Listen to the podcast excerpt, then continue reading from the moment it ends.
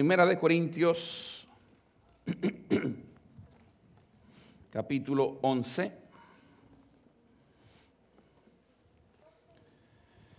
Primera de Corintios, capítulo 11. El primer verso solamente nos va a servir de, de trampolín, por así decirlo, para escudriñar más la palabra del Señor. Hoy es primero de enero.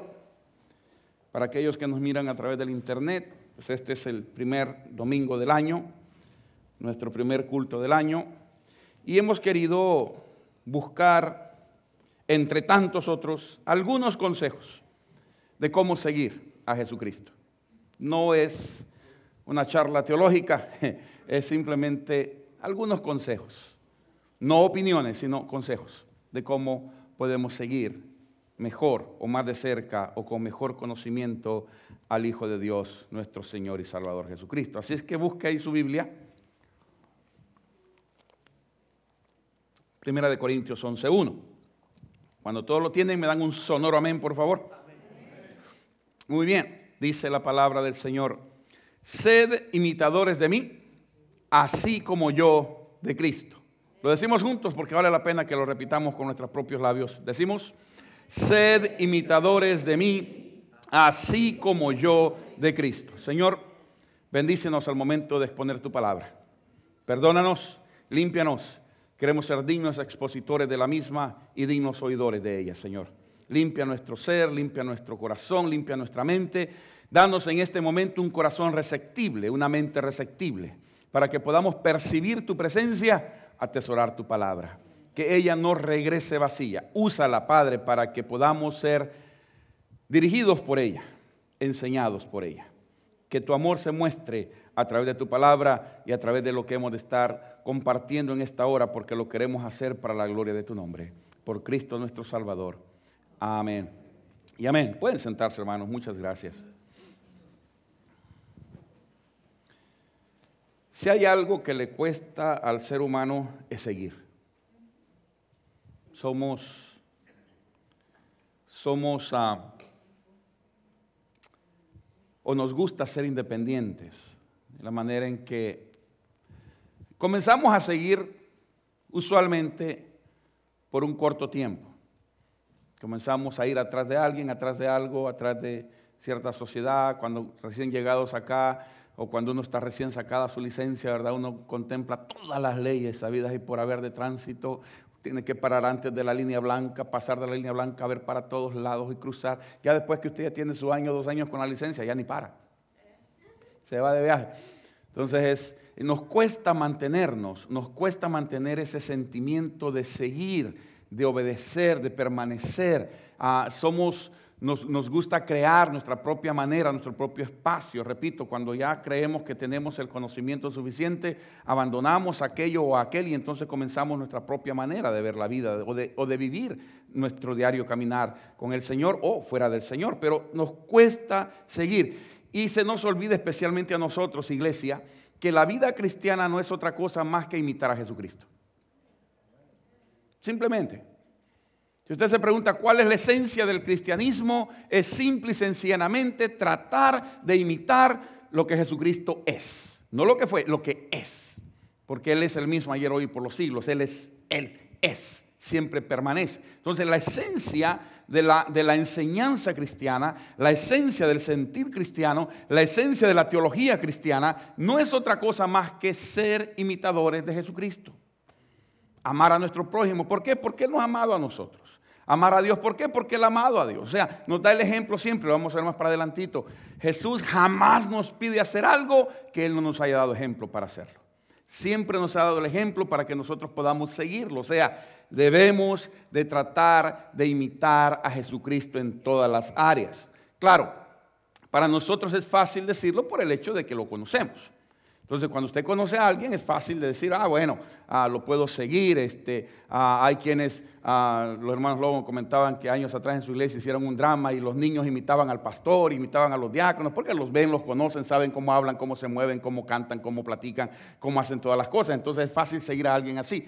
Pero cuando uno no le conoce, entonces las cosas son un poco distintas. Más sin embargo, la Biblia no se queda callada al respecto. La misma Biblia dice que aunque estemos en, en las planicies del África y no nos demos cuenta que Jesucristo existe, la misma naturaleza es prueba inexcusable de la existencia de un Dios maravilloso. O sea, donde quiera que estemos, Dios siempre nos va a hablar y nos va a pedir que tratemos, pues, de seguir siendo o imitando lo que Él nos ha dicho. sé que hay muchos más consejos en la palabra para que podamos nosotros mejorar nuestro diario vivir, nuestro diario caminar. Pero tengo dos o tres simplemente que quisiera compartir para que en este año 2012 el diablo no nos gane la batalla. Alguien me decía, pastor, hemos estado bastante quietos, o sea, el diablo ha estado no muy activo en medio de nosotros. Le digo, ay hermano, es cuando tenemos que preparar, porque el ingrato este seguro está en el gimnasio haciendo ejercicio para después venirnos a darnos un buen garrotazo. No, no, se descuide. Este, es que uno cree que el diablo descansa. No, señores, el diablo no descansa.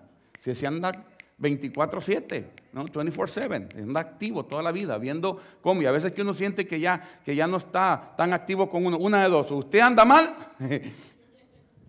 o se está preparando para darle un buen garrotazo. Entonces uno siempre debe estar en la expectativa. Recuerde una cosa, hermano, hermana.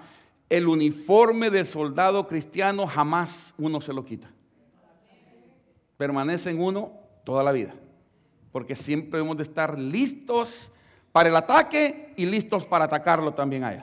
Entonces estamos siempre en esa lucha, ¿no? Esa es nuestra constante lucha. Por eso es que el Señor nos aconseja siempre a través del mismo Pablo. Eh, a mí me encanta porque Jesucristo a través de otro ser como usted y como yo, porque hay quienes tienen la excusa, ah, pero es que ser como Jesucristo, ¿cómo cuesta? Pues claro, él ese día fácil porque era el Hijo de Dios.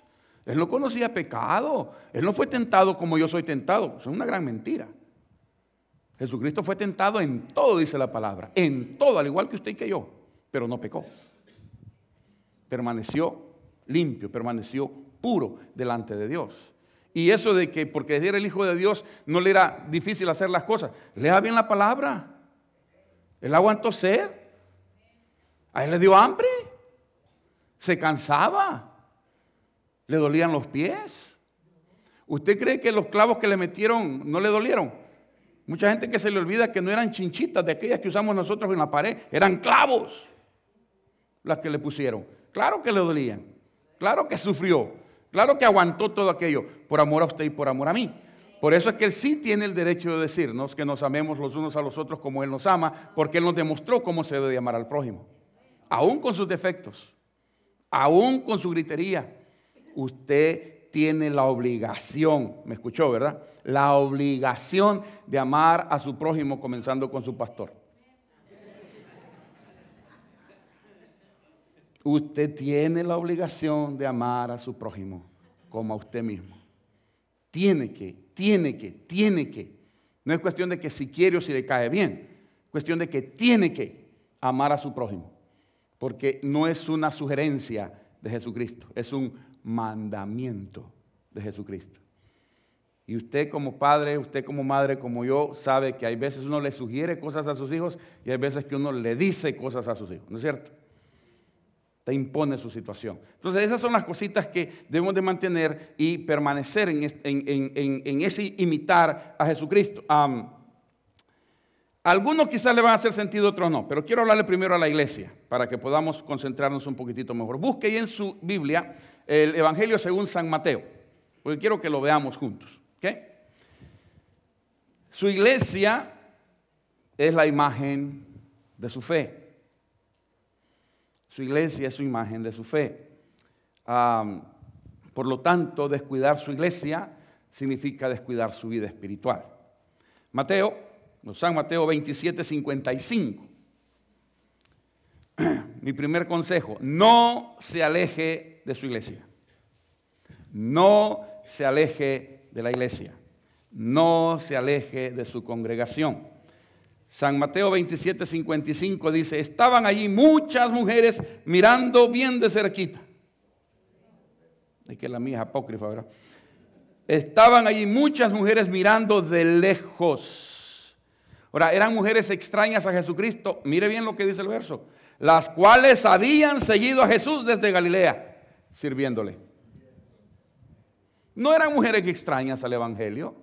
No eran personas que no conocieran el amor de Jesús. No eran personas que no habían visto los milagros de Jesús. No eran personas que no conocían el amor de Dios a través de Jesucristo. Eran mujeres que habían experimentado una cercanía con Jesucristo. Lo habían visto, le habían servido, lo habían seguido, habían dejado casa por un momento para ir a servirle al Señor. Hermano, pero llegado el momento de la prueba para Jesucristo, se dieron no uno, sino varios pasos hacia atrás y lo dejaron solo.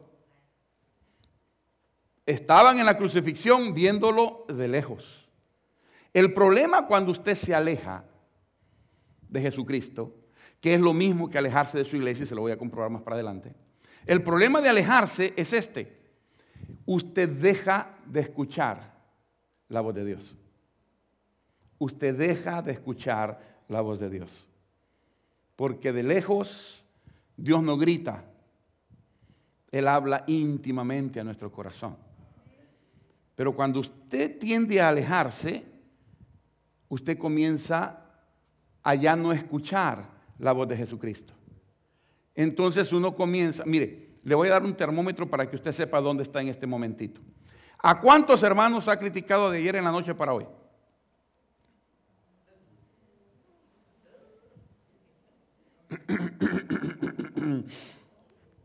¿A cuántas personas ha criticado en este comienzo de año? Cuando uno deja de escuchar a Dios, lo primero que comienza es escuchar al otro. El otro se grita. El otro se grita. Porque el otro lo que quiere toda la vida es opacar la voz de Dios. Porque como Dios nos habla en la intimidad de nuestro corazón, el otro nos quiere gritar por todas partes. Se lo compruebo fácilmente, facilito. ¿Cuántos anuncios de iglesia usted mira en la televisión comercial? ¿Y cuántos anuncios de cerveza usted mira en la televisión comercial? Usted sabe que son los más caros. Son los que más dinero invierten. No miden con tal de digo, de meterle a uno la cerveza. Con tal de metérsela a una como de lugar, no escatiman dinero. Y le resulta, fíjese. Porque hay un montón de hermanos, digo, de personas que andan con la cerveza ahí. Uno que otro llamado hermano. Que a veces me pregunto si será primo, lejano. El diablo grita, Dios nos habla suave. El profeta lo dice cuando él buscó a Dios y dice que vino un gran terremoto que movió toda la piedra y Dios no estaba ahí. Y vino un gran torbellino y viento que arrancaban árboles y todo, y Dios no estaba ahí. Y de repente dice que vino un silbido suave, apacible, un, un silencio rico, y ahí estaba Dios. Dios habla en la intimidad del corazón. Y cuando uno se aleja, uno ya no escucha. Y cuando uno no escucha, entonces comienza a ver para todos lados. Por eso siempre nuestra sugerencia, no hable en la iglesia, hombre. No hable en la iglesia. Cuando esté el sermón, cuando esté el predicador, sea yo, sea quien sea, no se ponga a platicar. Porque aparte de que usted no recibe, no deja recibir a los demás.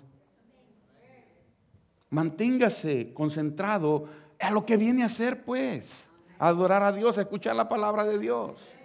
Si quiere chismear, me espera después del culto, que a mí me encanta también, y le entramos juntos. Pero después del culto, no durante el culto. Porque cuando usted se pone a platicar, no es que me falte respeto a mí y a la iglesia, que lo hace, pero le falta respeto a Jesucristo. Porque Cristo quiere ser escuchado. Y la forma en que Cristo habla es a través de todo lo que hacemos aquí. Entonces uno debe de concentrarse en lo que viene a hacer. Cuando usted comienza a alejarse, usted comienza a dejar de escuchar a Dios y comienza a ver otras cosas. Uno comienza a criticar a todo el mundo. ¿Sabe que cuando usted está en una adoración verdadera, en una, en una, entrega apasionada, si puede usar esa palabra, a Jesucristo en el momento de la adoración, a usted no le importa si el pastor se le salió un gallinero por ahí, cantando.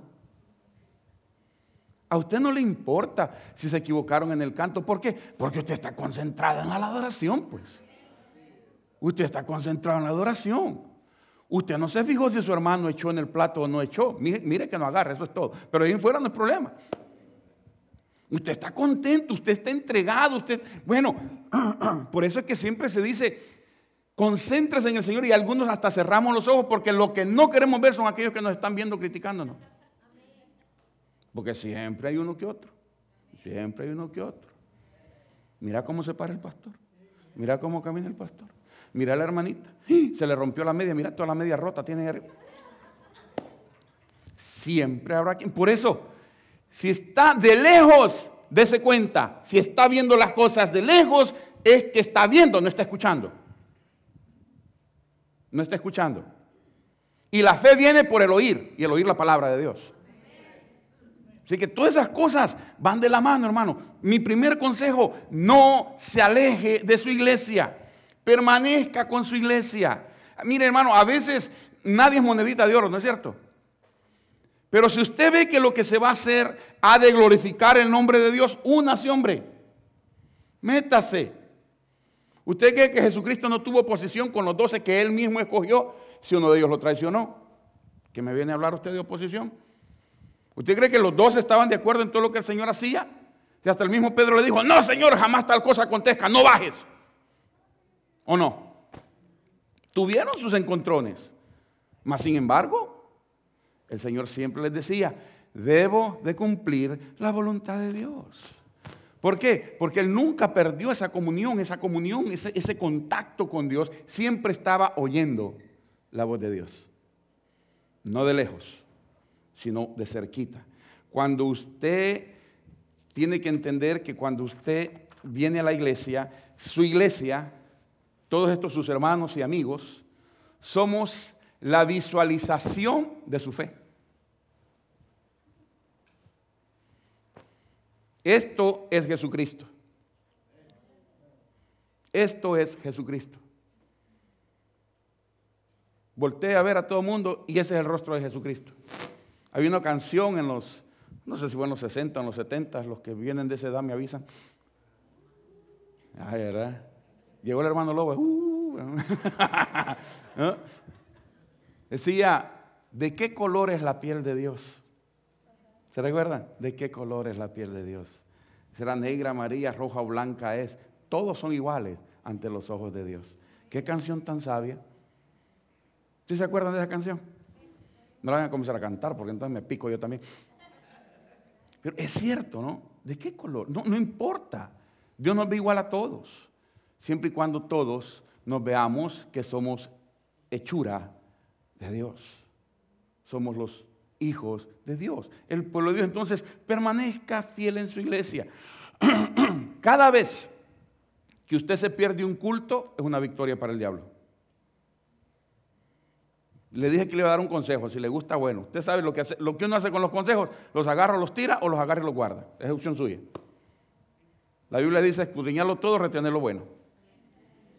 Yo quiero insistirle en este día a que este año que estamos comenzando, ya que lo ha comenzado en la casa de Dios, permanezca en la casa de Dios. Permanezca cerca de Dios. Permanezca para escuchar la voz de Dios. No se aleje de su iglesia, no se aleje de la, de la casa del Señor. cada vez que uno no viene a un culto, es un revés en el rostro del Señor, aunque usted no lo crea.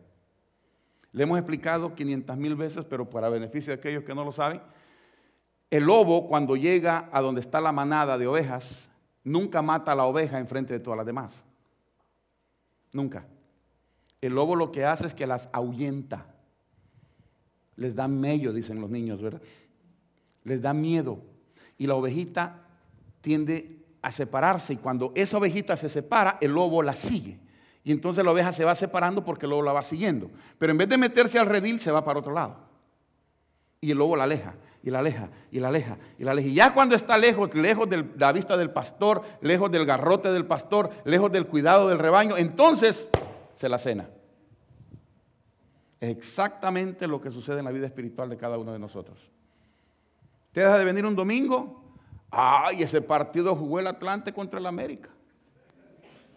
O jugó el Barcelona contra, contra, contra el Real Madrid, ¿verdad? Y usted se. partidazo, hombre. Y el otro domingo juegan otra vez y entonces comienza. Las mejores películas las dan el domingo usted. De verdad. Las mejores series el domingo. Mire, años atrás usted se recordará que fueron aquí las Olimpiadas. Y en la clausura, ¿cuándo fue? En domingo. Ese día estábamos en la iglesia y ya en la noche, ya, para eso ya existían, gracias a Dios, las grabadoras, ¿verdad? Lo pudimos grabar y verlo en la noche. Y yo miraba, wow, qué espectáculo tan tremendo usted. Usted se recordará los que estuvieron acá para cuando fueron las Olimpiadas. Millones se gastaron en eso, millones en juegos pirotécnicos, en el tipo aquel que se levantó, ¿verdad? Con la cosa que, que voló por todo el estadio y aquella gritería y aquella cosa. Y yo cuando miraba todo aquello, fíjese que no me alegraba, sino que me preocupaba porque lo que yo pensaba era, contra todo esto tenemos que luchar nosotros. Contra todo eso tenemos que luchar. Porque si usted le dicen, vamos a escuchar al pastor que tiene, le dicen, vamos a ver al hombre que vuela, ¿para dónde se va a ir?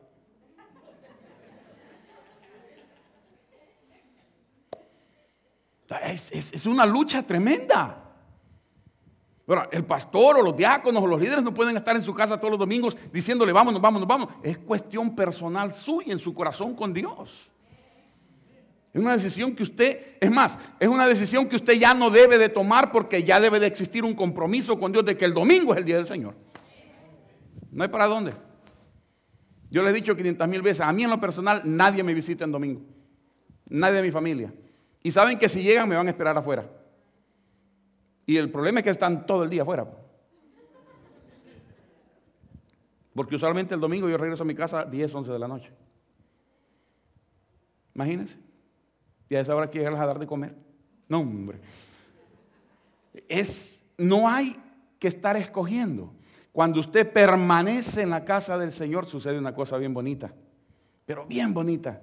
Usted comienza a pensar como los hermanos. El pastor ah, Carlos Navarro, que es un amigo personal, está aquí en Texas, Brownsville, Texas, una iglesia muy próspera. él fue copastor de la iglesia donde nosotros venimos del Salvador. Pero luego que se vino para Texas, siempre tenía él una petición para los hermanos que lo visitaban del Salvador a Texas. En El Salvador había un jabón que se llamaba Lifeguard, algo así, no me recuerdo. El jabón salvavidas. Eso. Y rico el jabón ese. Lo prohibieron después en El Salvador porque tenía muchas químicas y, quemaba la piel. Después de cierto tiempo de usarlo, quemaba eh, la piel. Pero olía sabroso. Entonces el hermano, cada vez que alguien venía de allá para acá, les decía: tráiganme jabón salvavidas. Decían, pero pastor, ese le quema la piel. No, usted tráiganmelo. Y lo que él hacía cuando se lo llevaban, lo partía. Y entonces en, su, en sus cómodas donde guarda los calcetines y los, y los, los chones, dicen ahí, ¿verdad? Y todas las cosas, metía un pedazo de jabón. Entonces cada vez que abría, olía rico usted. Y cuando se lo ponía, olía rico también. ¿no? Cuando se lo quitaba ya no sé, pero cuando lo ponía olía rico. ¿No? Que siempre ponía la mitad del jabón ahí. Entonces, ¿qué es lo que hace? Permanece el jabón ahí y empapa toda la ropa de olor. Cuando usted permanece en la iglesia, usted se empapa del olor a Jesucristo. Usted se empapa del olor a iglesia, se empapa de la palabra y la palabra es la que nos limpia y cuando usted está limpio se siente bien. No hay cosa más linda, ¿no es cierto? Que llegar después del trabajo todo sudoroso y darse una ducha, ¡ah! Le regresa la vida a uno. ¿O no? Le regresa la vida porque siente limpio. Y la palabra es la que nos limpia. Por eso Jesucristo dijo, vosotros estáis limpios por la palabra que os he predicado. Es la palabra la que nos limpia. Y entonces nos da el olor para que permanezcamos cerca del Señor. Usted lo tiene ahí también en su, en su, en su boletín de este día, San Juan 15, 5, que dice, yo soy la vid, vosotros los pámpanos, el que permanece en mí y yo en él. Ahora, dentro de este versículo, dentro de este versículo, aquellos religiosos que me puedan escuchar, a dónde dice el que permanece en mí portándose bien siempre sin pecado. y yo en Él. Esa es la diferencia. Esa es la diferencia. Pero habemos muchos que creemos que permanecer en Dios es no volver a pecar. Señores, eso se llama mentira. Y dice la Biblia que el que dice que no ha pecado hace a Dios mentiroso. Así que si usted ha venido a esta iglesia y nos voltea a ver a todos y dice, ay, qué bola de hipócritas, es cierto. Ay, mire este montón de pecadores. Por eso estamos aquí. Por eso, I'm sorry, Pastor Colón, pero ni modo. Por eso estamos aquí. Mire qué montón de gente tan fea. Mentiroso, eso sí es cierto. Pero cuando dicen, mire, la iglesia está llena de, mire, yo conocí, mire ese hombre, si era un gran borracho y le pegaba a la mujer, sí, es cierto, era. Ahora la mujer le pega a él, pero ya, ya cambió la cosa. Ya, ya no. ¿Por qué? algo sucede en el corazón de aquel que cohabita con Jesucristo. Cristo lo transforma, Cristo lo cambia, comenzamos a llevar fruto que glorifica el nombre del Señor. Permanezca en su iglesia, permanezca en su iglesia. Yo sé que hay mejores pastores, yo sé que hay mejores congregaciones, yo sé que hay templos más lindos, yo sé que hay quien predique mejor, más guapos no, pero que predique mejor sí. Todo lo que usted quiera. Pero es una cosa, si Dios lo trajo aquí, es porque Él aquí lo quiere. Y aquí también nosotros le amamos. Esta es su iglesia, esta es su casa. Permanezca en su iglesia. Escuche la voz de Dios. Aprenda a crecer en esto. Y le voy a dar otro, otro consejito. Aprenda a ser humilde. Ni una mención yo, Aprenda a ser humilde, pero igualado. Aprenda a ser humilde, pero igualado. Toda la vida se nos dice, el cristiano tiene que aguantarlo todo. El cristiano siempre tiene que agachar la cabeza. Nunca debe de contestar. Eso es para las mujeres. Aleluya. Comenzamos bien el año. Bueno, no sé cómo nos va a ir después del culto, pero comenzamos bien el año. El cristiano tiene que aguantarlo todo. Mire, tenemos en, nuestra Biblia Mateo 5.39, búsquelo para que me entienda. Mateo 5.39, para que podamos entrar en materia para tratar de dar una pequeña enseñanza en esta hora. San Mateo 5.39 dice, pero yo os digo, no resistáis al que es malo antes, a cualquiera que te hiere en la mejilla derecha, vuélvele también la otra. Y entonces nosotros lo agarramos, decimos, el cristiano tiene que aguantar pescosadas. Y cállese. Porque Jesucristo dice que el que te pegue en la mejilla izquierda, ponerle la derecha. Y te pega en la derecha, ponerle la izquierda. ¿Sabe usted que la enseñanza que Jesucristo le está dando a su pueblo en ese momento no es de tanta humildad como de igualdad. No es de humildad, sino de igualdad.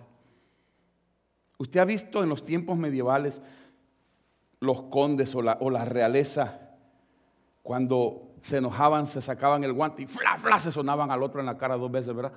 ¿Ha visto eso, no? Bla, bla. Y entonces eso era un reto. Era un reto y entonces se iban al duelo, ¿se acuerdan? Y se ponían espalda con espalda con la gran pistolota de aquella y daban diez pasos al frente y se volteaban y hasta se ponían ahí y ¡pum! le aventaban y malo porque no le pegaban a nada. En las costumbres judaicas, el judío siempre ha sido engreído en el sentido religioso. Si alguien tiene orgullo religioso, ese es el pueblo judío. ¿Por qué? Porque dicen, nosotros somos el pueblo escogido de Dios. Ahí está, Génesis 12, 1, 2, 3, si lo quiere leer, ahí está.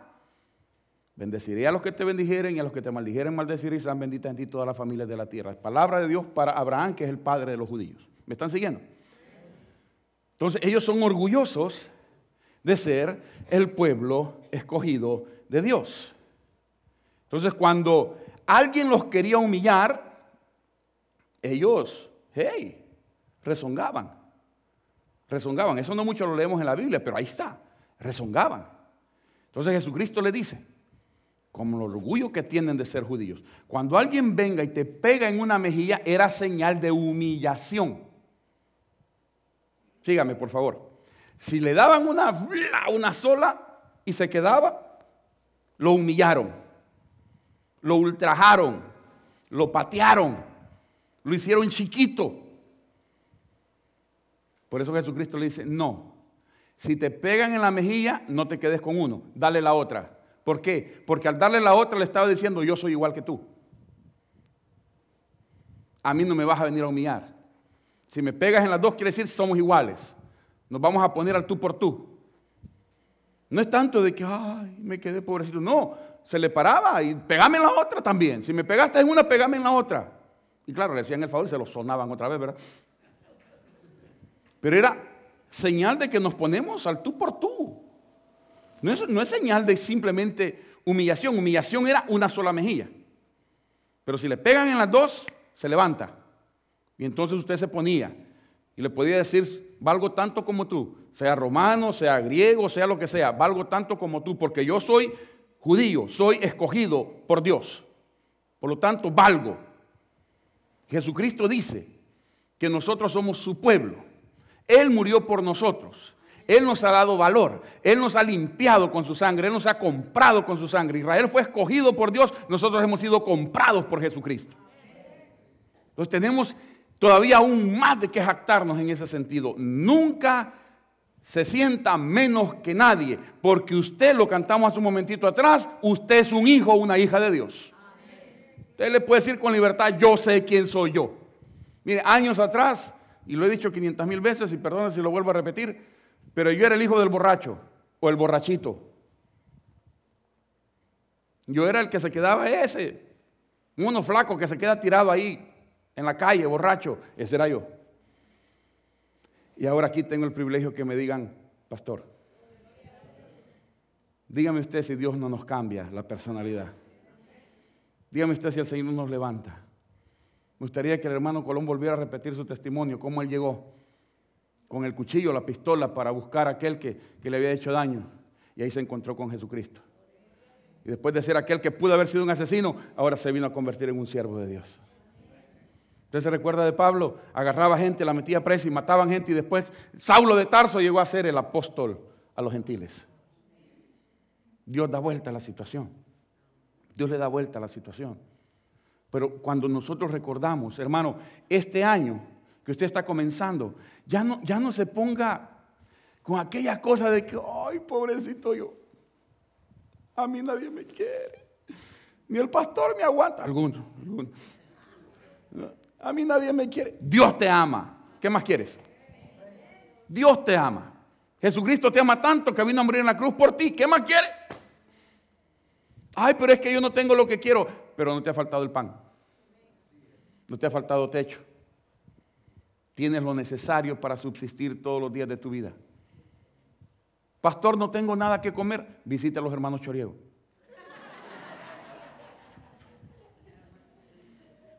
Coquela, no, se deje. Te mira el mapa y de quién vive cerquita. Ahí está, ya estuvo, ya la hizo. Los campos están cerca, los campos están listos. Diga, váyase. De buscarle. Hambre aguanta el que no se rebusca, dicen por ahí. La Biblia dice que al que toca se le abre, que el que busca encuentra. ¿O no? Eso es lo que debemos de hacer. O sea, no sentirnos que no valemos nada. Claro que valemos. Claro que valemos. Aquí usted es una persona importante. Aquí usted vale, porque por usted murió Jesucristo. Por lo tanto, para nosotros usted vale y vale mucho. No se sienta menos que nadie, menos que nada. Usted es un hijo, una hija de Dios. Vale la pena estar en la casa de Dios. Vale la pena servir al Señor porque Él es quien nos transforma. Él es quien nos hace nuevas criaturas. Quien nos da de verdad una nueva manera de ver la vida, por lo menos a mí me la dio. Por otro lado,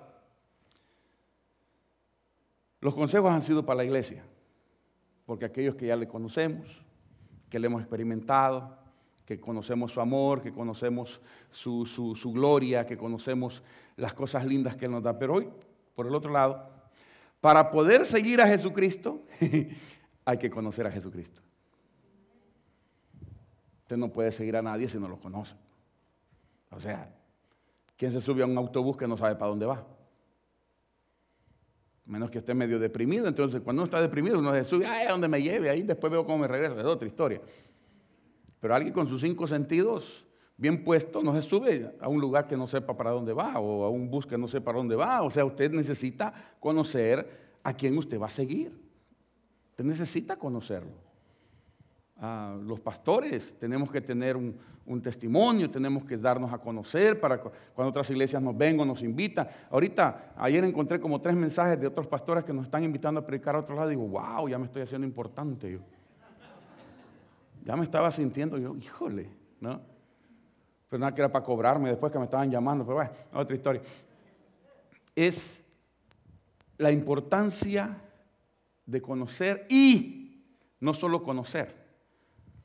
Porque habemos muchos, tanto en nuestra iglesia como en otras iglesias, donde quiera que nos puedan ver, que son muy amigos del Evangelio, pero aún, pero aún no han dejado que Cristo sea su Señor.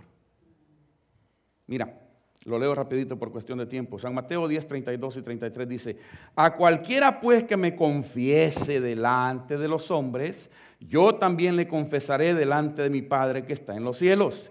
Y cualquiera que me niegue delante de los hombres, yo también le negaré delante de mi Padre que está en los cielos.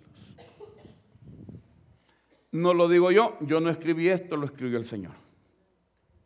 Y más fácil lo que está escrito no se lo puedo decir.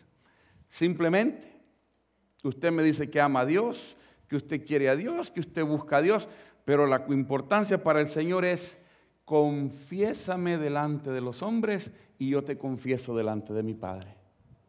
Niégame delante de los hombres y yo te negaré delante de mi Padre. ¿Está serio eso usted? Por eso la, carta ya a los romanos dice que si confesares con tu boca que Jesús es el Señor y creyeres en tu corazón que Dios le levantó de los muertos, algo lindo va a suceder en tu vida. Serás salvo.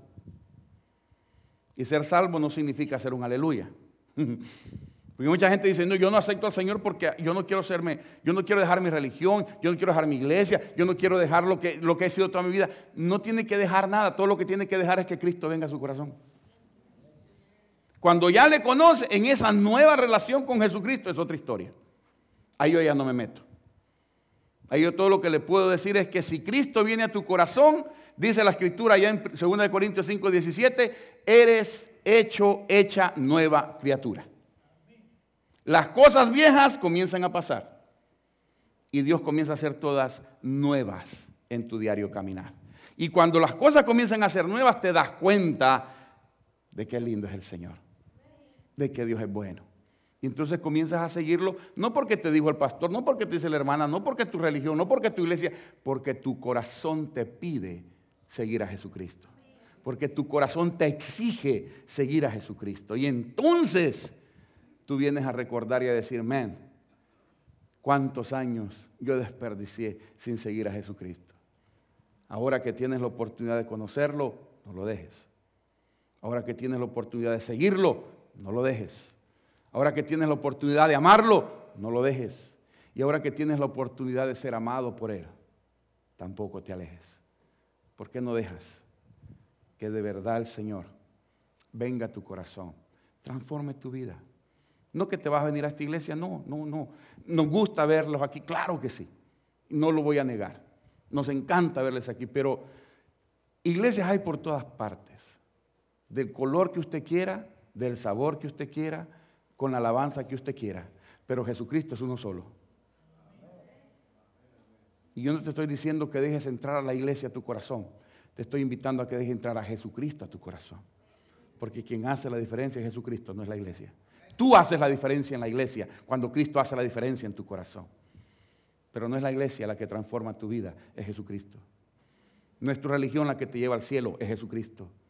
No es tu iglesia la que te da un nuevo sentir y un nuevo pensar. Es el Espíritu Santo de Dios cuando viene a tu mente y a tu corazón que te transforma y te hace una nueva criatura y comenzar a ver la vida de otra manera. Esa es la invitación para un nuevo año, que puedas tener una nueva vida al lado de Jesucristo. ¿Por qué no inclina su rostro, por favor? El tiempo se nos va rápido. Cierra sus ojos un momentito más. Ya casi nos vamos, pero no podemos terminar y no queremos terminar. Sin decirle a usted que pueda estar en medio nuestro la verdad más linda que puedas comenzar a escuchar en este nuevo año. Y es la verdad de que Jesucristo te ama. Y es la verdad de que Cristo quiere venir a tu corazón. Es la verdad maravillosa de que hay un Dios tan bueno, tan grande, tan maravilloso, que quiere venir y hacer en tu corazón su morada. Pero Él no entra si tú no lo invitas. Apocalipsis 3:20 dice, he aquí yo estoy a la puerta y llamo. Si alguno oye mi voz, abra la puerta. Y yo entraré a él y cenaré con él o con ella y él conmigo. Esa puerta es tu corazón. Dios no la puede abrir. Eres tú quien la tiene que abrir. E invitar a Jesucristo a entrar a tu vida. Recuerda, a cualquiera que me confiese, yo le confesaré. Pero a que me niegue delante de los hombres, yo también le negaré delante de de mi Padre y de sus ángeles. Hoy es un buen día para darle tu corazón a Jesucristo.